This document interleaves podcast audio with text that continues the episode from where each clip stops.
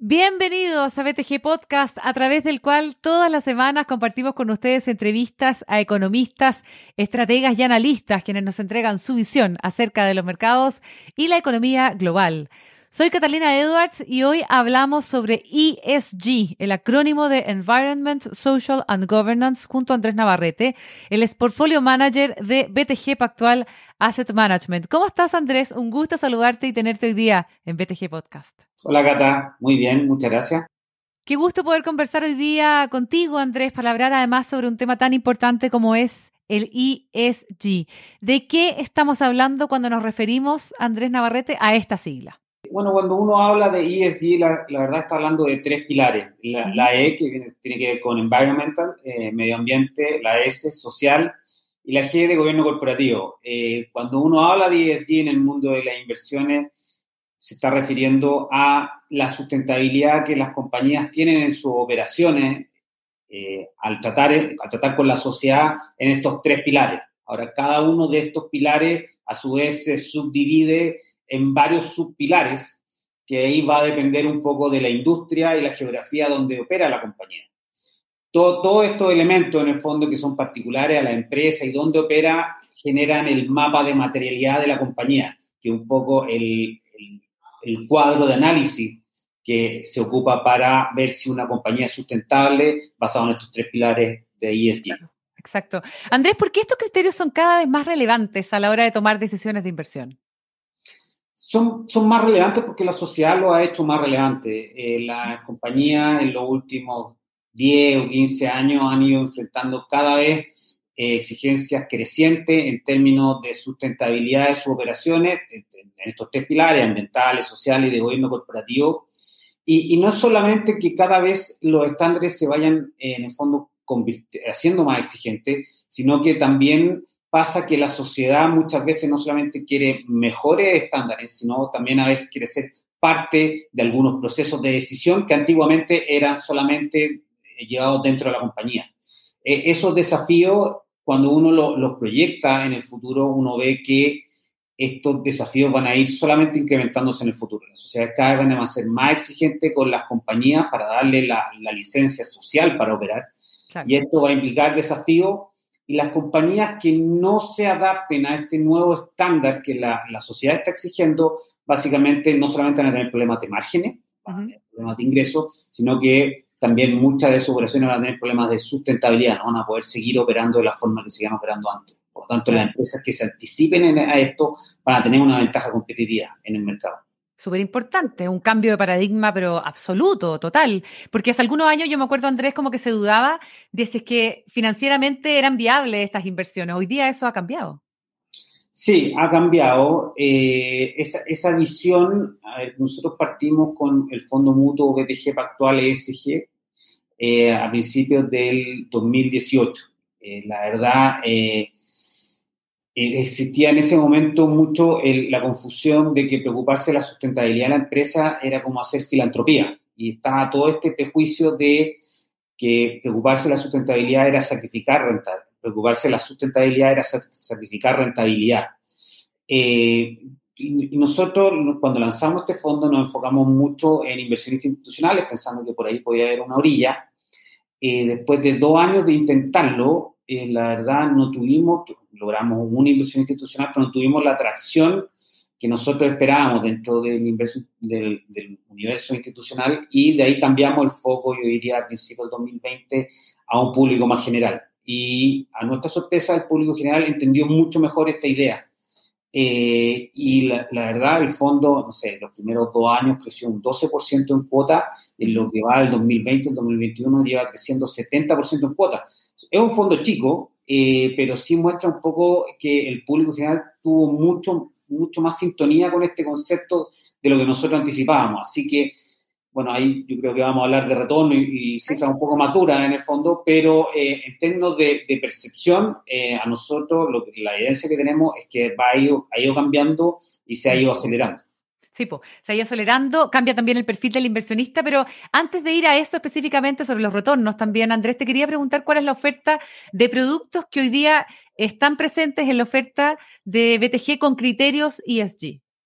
A ver, en, más allá de, BTG, en el fondo, si uno mira el mercado local para un inversionista chileno, eh, uno tiene como dos grandes clases de, eh, de alternativas de inversión sustentable. Por un lado, hay una serie de fondos mutuos que invierten globalmente con criterios de sustentabilidad, donde yo diría que ahí deben haber entre 5 o 6 fondos disponibles. Nosotros acá en BTG vamos a lanzar a final de año, esperamos quizás al principio del próximo, un fondo de deuda emergente con criterios, eh, bueno, fondo emergente, de deuda emergente global ESG, que tiene la particularidad que invierte solamente en bonos, en labeled funds, en el fondo bonos que son sociales o verdes, que es una, que una estrategia bastante interesante y nueva. Eh, y por otro lado están los vehículos que se dedican solamente a activos locales. En, ese, en esa categoría está el fondo, el, nuestro, que se lanzó al 2018, que es el primero que invierte en activos locales con criterios de sustentabilidad, y hace pocos meses Itaú lanzó el ETF S&P IPSA ESG. Por lo tanto, hay una cantidad de productos disponibles para los inversionistas que están interesados en la sustentabilidad de su inversión. Sí. Oye, el título de este BTG Life es Fondo ESG, las buenas acciones siempre pagan. Cuéntanos un poco sobre, sobre eso. ¿Por qué efectivamente hoy día es una buena inversión? Sí, e, es, esa frase tiene como dos partes. Eh, primero, eh, las buenas acciones, en el fondo, un poco para explicar por qué en BTG hace unos tres, ya bueno, hace casi cuatro años, eh, nos lanzamos a la piscina en tirar este fondo, cuando en realidad no había mucha oferta. Era bueno, uno porque veíamos razones financieras que la sustentabilidad iba a ser un tema, iba a ser una fuente de retorno para los inversionistas, que, se iba a dar en, en, los años, en el fondo, a, medida que aumentan las exigencias de la sociedad a las compañías.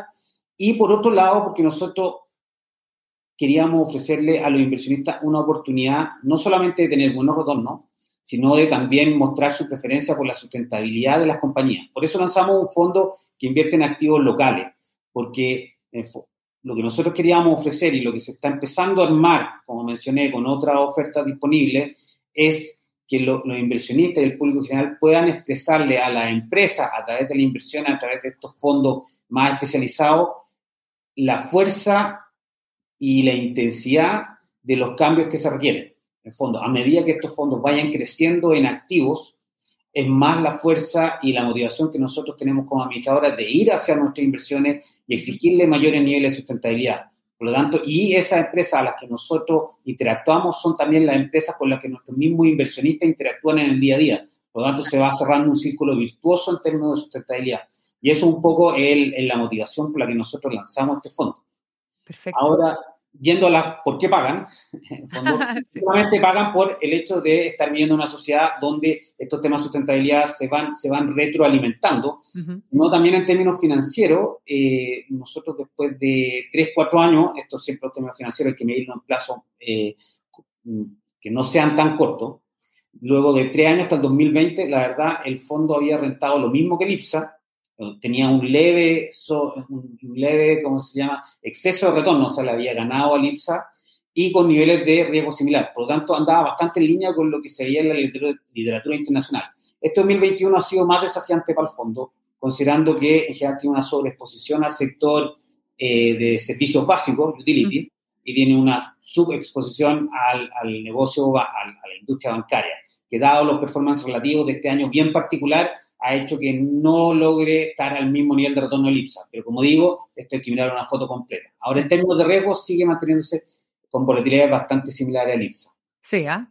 ¿Se sacrifica rentabilidad al invertir considerando la sustentabilidad, Andrés?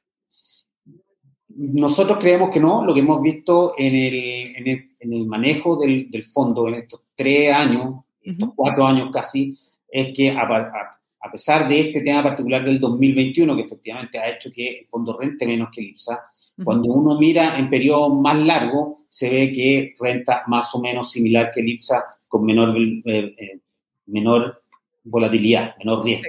Ahora, lo importante es que esto, cuando uno en el fondo tira la línea hacia el futuro y uno ve, por ejemplo, la sobreexposición y aquí voy a hacer un poco, me voy a centrar un poco más en la exposición del fondo. Cuando uno mira la exposición que hay en el sector de servicios básicos, en la empresa de generaciones de electricidad, y uno ve los cambios que están realizando las empresas y uno ve un poco el, el horizonte donde van a caer y van a cerrar estas centrales carboneras y van a entrar estas nuevas centrales basadas en energía solar, eólica, eh, uno ve que se va a ir desarrollando lo que, lo que le llaman los inversionistas un momentum de sustentabilidad, que en el fondo es cuando el, mercado inversionista internacional empieza a ver que está, eh, efectivamente empiezan a cambiar y empiezan a premiarla. Ese exceso retorno es el que nosotros esperamos de esta estrategia en los próximos años.